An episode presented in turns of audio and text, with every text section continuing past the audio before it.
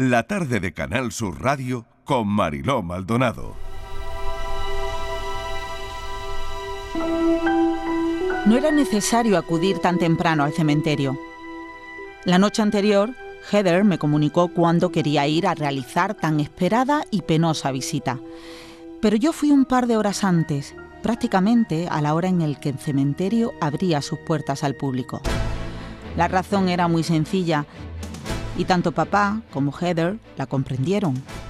Quería disponer de tiempo a solas para poder visitar primero la tumba de mi madre y permanecer junto a ella todo lo que me fuera posible. Demasiado tiempo había pasado desde la última vez que le hice una visita y me gustaba sentarme en el banquito de piedra que había junto al sepulcro. Desde que era pequeña albergo el convencimiento de que los espíritus existen. He perdido la cuenta de cuántas experiencias relacionadas con lo sobrenatural he tenido a lo largo de los años. Mis creencias no se deben a un puro acto de fe, sino a lo que he visto con mis propios ojos. Cuando una persona fallece, su espíritu sigue existiendo y puede dejarse ver e intentar entablar comunicación con las personas que todavía viven. Posteriormente, llegó hasta mí el conocimiento de que no soy la única que así lo cree, pues existe un movimiento llamado espiritualismo importado desde los Estados Unidos de América, basado en la creencia de que, efectivamente, las almas de los fallecidos son reales y pueden relacionarse con la de los vivos. El desarrollo de esta convicción supuso un choque interno con la religión que mi familia siempre ha procesado, el anglicanismo. Aunque mi padre nunca ha sido un hombre especialmente creyente, tanto mi madre como Mary y Heather sí albergaban una profunda fe. Por esta razón, nunca le he hablado mucho a mi hermana de las ideas espiritualistas que crecieron en mi interior. Ella, ferviente devota cristiana, no las comprendería.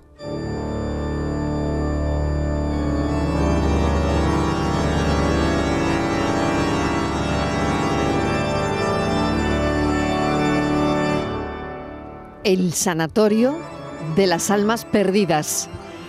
Elena Montufo es una apasionada del siglo XIX, del que conoce muchísimo su historia, su arte, su moda. Es una época, ya dice, muy interesante en la que cambia la estética del mundo. Está Elena en nuestro estudio de Granada, la saludamos ya. Elena, bienvenida, gracias por acompañarnos.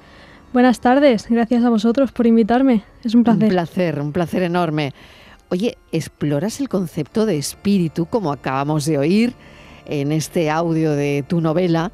Em, ¿Cómo definirías el espíritu desde tu punto de vista? Bueno, pues eh, yo concibo el espíritu como eh, la esencia de la persona, del ser humano, lo que Em, digamos, encierra el, cuerpo y, eso es el concepto con el que yo quise jugar a lo largo de la novela. También lo relacioné mucho con el concepto del espiritualismo, porque bueno, la protagonista cree, tiene esta creencia y, bueno, un poco por ahí fue el camino. ¿Haces diferencias entre espíritus de un tipo o, de otro? No, no, no. El, Para nada, ¿no? No. Son, eh, eh, desde tu punto de vista, eh, creencias, culturas, mm, almas de personas fallecidas, como decías en, en este extracto que hemos leído, ¿no? Mientras otros, mm, bueno, pues no lo sé si pueden ser más elementales, ¿no? Pero bueno, tú quieres explorar eso, eso a fondo. Háblame también del sanatorio, de ese sanatorio de las almas perdidas. Bueno, eh, el sanatorio en sí, bueno, en mi novela es una especie de mm, lugar eh, del que nadie sale igual que, igual que como entró. Em, y en este sanatorio em, eh, juegan un papel muy importante ya no solo los, los pacientes que están quizá un poco relegados a un segundo plano, sino también, digamos, em, la gente que lo dirige y todo y, todo todas estas personas em, pues eso quise como realmente lo importante no son ni unos ni otros sino el sanatorio en sí como como digamos lugar un poco eh, corrupto como un lugar corrupto eh, ¿qué, ¿qué representa es lo que te quería preguntar no qué representa ese sanatorio? ¿Tú qué has querido representar? Bueno, yo quise representar em, por la parte del sanatorio las instituciones que había para pacientes mentales en el siglo XIX. Eh, un poco la, la, idea, el concepto que había, mm, cómo se concibieron, pero luego ya un poco la realidad de que luego las cosas no, no eran tan optimistas ni resultaban tan buenas como se pensaron. Y un poco también el ser humano su, papel que juega el papel que juega cuando tiene un poco de digamos de poder y, en fin es una amalgama ahí de, de, cosas. ¿Qué te encuentras en este sanatorio de las almas perdidas en este bueno en este recorrido que haces también por la enfermedad mental no sí pues bueno en el sanatorio eh, mucha humanidad, mucha miseria humana también en todos los aspectos y quizá luz también, que está un poco más escondida porque es, el sanatorio en sí es un lugar que tiene, pues es un lugar muy oscuro con mucha, mucha oscuridad y mucha tristeza, pero bueno, también hay cierta luz entre las nubes oscuras. Noeli, tengo que decirle, Elena, tengo que decirle a los oyentes que em, estudia antropología en la Universidad de, Granada. Eh, bueno, ¿qué te lleva a estudiar antropología, Elena?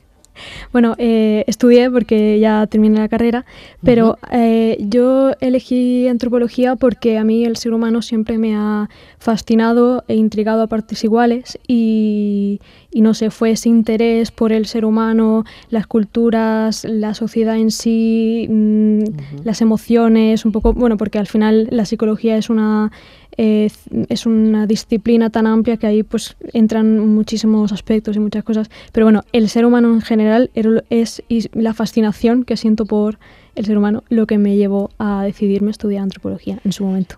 Claro, y fíjate qué curioso, ¿no? Que al final la literatura, eh, Elena, estaba ahí, ¿no? Estaba ahí detrás, ¿no? Llamando, llamando a tu puerta, ¿no? Mm, volviendo a la novela, este sanatorio de las almas perdidas, ¿no? Em, investigas sobre la historia de los sanatorios mentales. Claro, me imagino que para darle autenticidad a esa parte de, la trama en la novela, te ha llevado ¿no? por un recorrido, como me explicabas anteriormente, en cómo eran los sanatorios mentales de la época. ¿Cómo eran?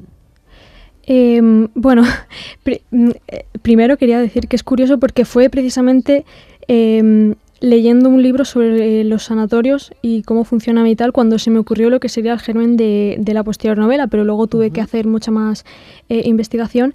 Y bueno, el Sanatorio Victoriano era una institución que fue concebida desde una percepción mucho más eh, humana que empezó a ver sobre las personas que tenían algún tipo de Mm, patología mental, digamos, y fueron concebidos como lugares de, de, descanso, de reposo, donde estas personas que habían tenido, bueno, que habían sido diagnosticadas con algún tipo de dolencia, eh, iban allí y, bueno, según su, su enfermedad, ¿no? Pero básicamente allí iban a recibir un tratamiento basado en un trato amable, en unas condiciones de vida buenas, en una buena, bueno, en una buena alimentación, en el aire puro y tal, porque los sanatorios solían estar muy lejos de las ciudades.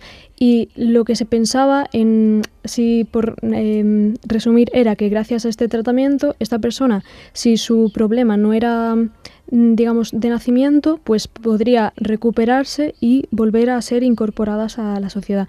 Esta era la la idea mm, primigenia basada en un concepto llamado terapia moral, pero luego lo que pasó es que empezaron a estar demasiado llenos, a la gente se la, se la mandaba a los sanatorios con demasiada ligereza, entonces empezaron a estar mm, eh, empezaron a superar la capacidad que tenían y al final pues no se le podía dar a estas personas ese tratamiento y ese trato amable que fue pensado al principio. Ese es un poco el, concepto de San Antonio. Qué interesante, además, ¿eh? qué interesante, sobre todo por, eso que explicas, ¿no? Que, em, cómo entraba la gente allí, ¿no? Cómo permanecían y cómo se va llenando de gente, ¿no? Esto, ¿no?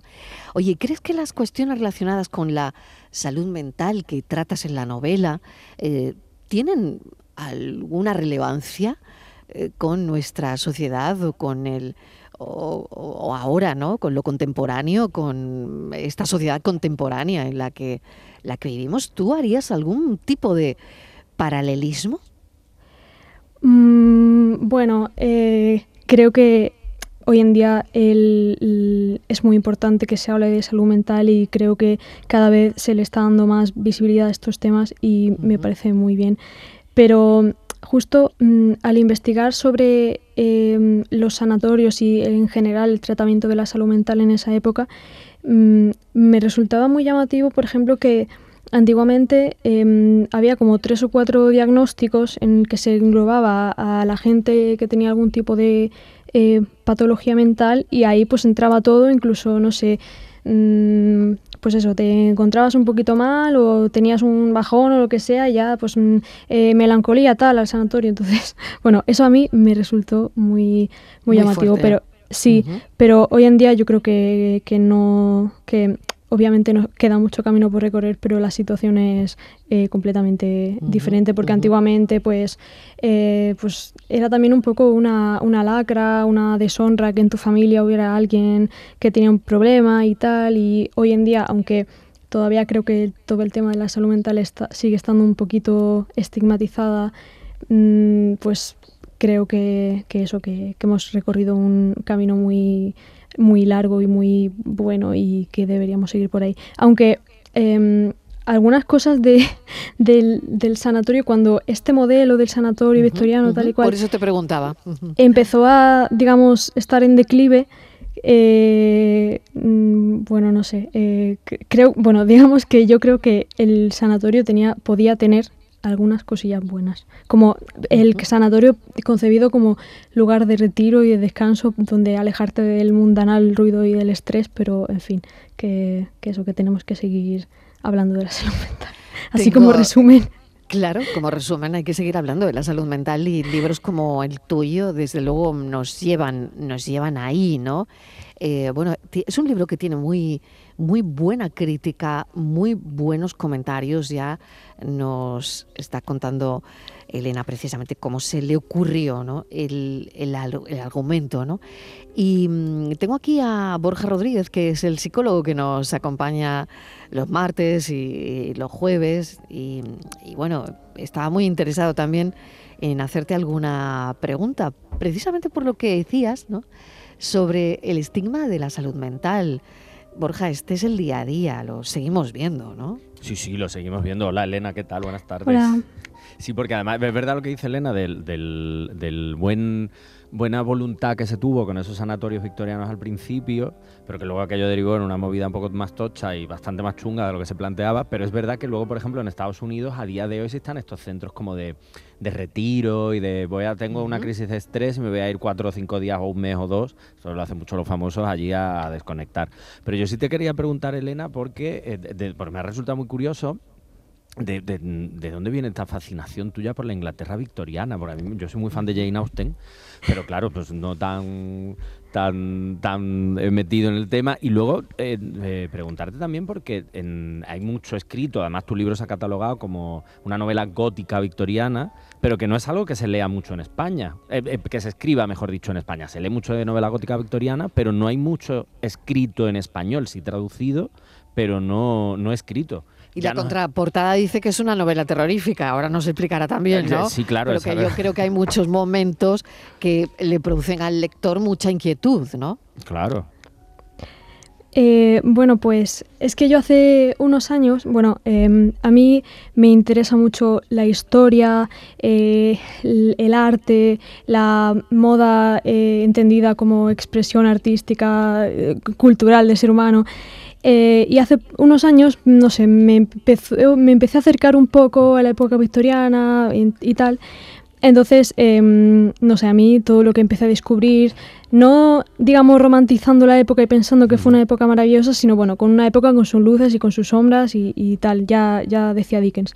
Pero, em, pues bueno, eh, hace unos cuantos años a mí se me ocurrió mm, crear una cuenta de Twitter para compartir todo aquello que a mí me parecía fascinante y súper bonito de la época victoriana en Twitter, porque no conocía yo una, una cuenta en Twitter de esas características. Y pues nada, mm, creé la cuenta hace unos años, empezó a crecer un montón y conforme la cuenta esta iba creciendo, pues yo me introducía mucho más porque es un mundo que aún a día de hoy, un montón, bueno, un montón, algunos años después, no ha dejado de, interesarme y una cosa, digamos, que ha retroalimentado la otra.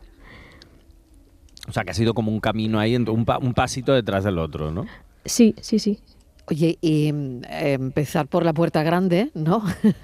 es decir, con una gran editorial, con una novela de más de, bueno, 600 páginas. Elena. Eh, sí, bueno, em, me considero una gran afortunada. Em, bueno, la, longitud de la novela fue un poco porque, quedó, quedó un poco así, porque al final luego cuando me puse a escribir, pues bueno. Eh, y es que a mí siempre me ha gustado eh, mucho escribir y escribir una novela pues siempre ha sido mi sueño y bueno, en fin, una idea así muy romántica, pero al final he conseguido cumplir y espero que no sea el último. Pero bueno, em, por parte de la editorial, pues eh, la, esta cuenta de Twitter me ayudó un poquito. Luego yo tenía una idea porque tiempo antes había estado leyendo el libro este sobre sanatorio, se me ocurrió una idea, se la conté, les gustó y bueno, aquí estamos. Y eh, lo de la novela terrorífica, bueno, a ver, em, para mí no es, es que es una cosa que me, han comentado varias veces. Para mí no es una novela terrorífica. Para mí, yo, la concebí como una novela negra ambientada en la época victoriana. Para mí, yo soy la primera que te digo que terrorífica no es, o por lo menos desde mi perspectiva. Eh, hay partes que pueden inquietarte, que te pueden producir cierto desasosiego, pero terror como tal, ni, ni terror ni miedo, poco inquietud. Un, terrorcillo psicológico, quizá. Sí, pero bastante una light. ¿eh? Una inquietud, una, inquietud. psicológica. cierta perturbación de espíritu, pero... Pero ligera, una cosa ligerita. Sí, sí, fácil de llevar. fácil de llevar. Bueno, ¿la gente está por la labor de leerse una novela de 600 páginas? ¿Cuál es tu impresión, eh? Em, pues... Eh, sé que la longitud puede ser un poquito un hándicap y también las características de la novela, porque eh, es una novela muy victoriana y mucho victoriana en su forma y en su eh, ritmo y todo.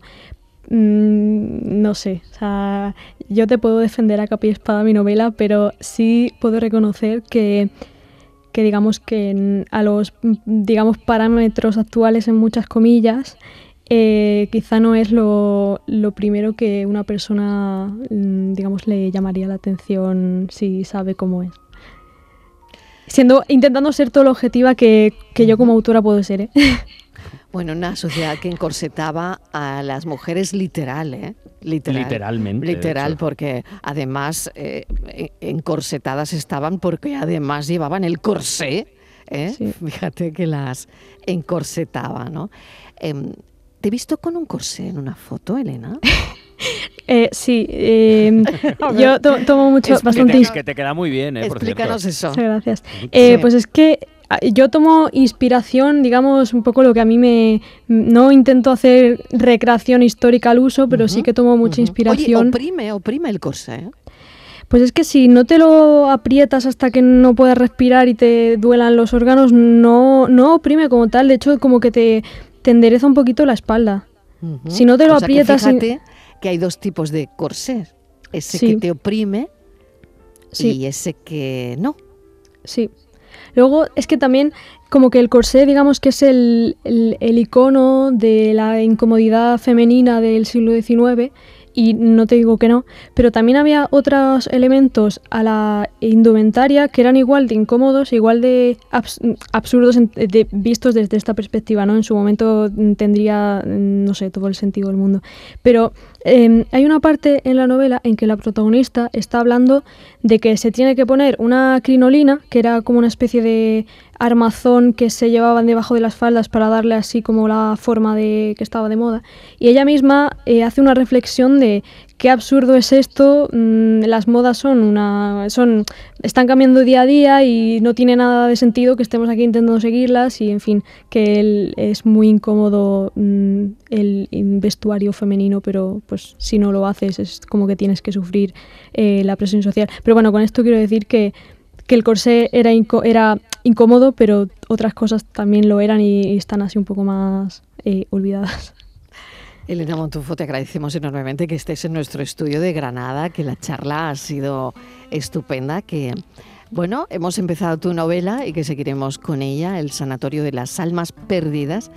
Sobre todo nos ha interesado mucho esos primeros psiquiátricos, ¿no? Eh, esos fantasmas silenciosos, amor, muerte. Eh, bueno, es la primera novela de Elena Montufo, una joven antropóloga que ha sido capaz de contagiarnos eh, esa fascinación por la Inglaterra victoriana. Mil gracias, un beso enorme, Elena. Disfruta mucho de este tiempo de, radio y, de, y de éxitos con tu novela. Muchas gracias.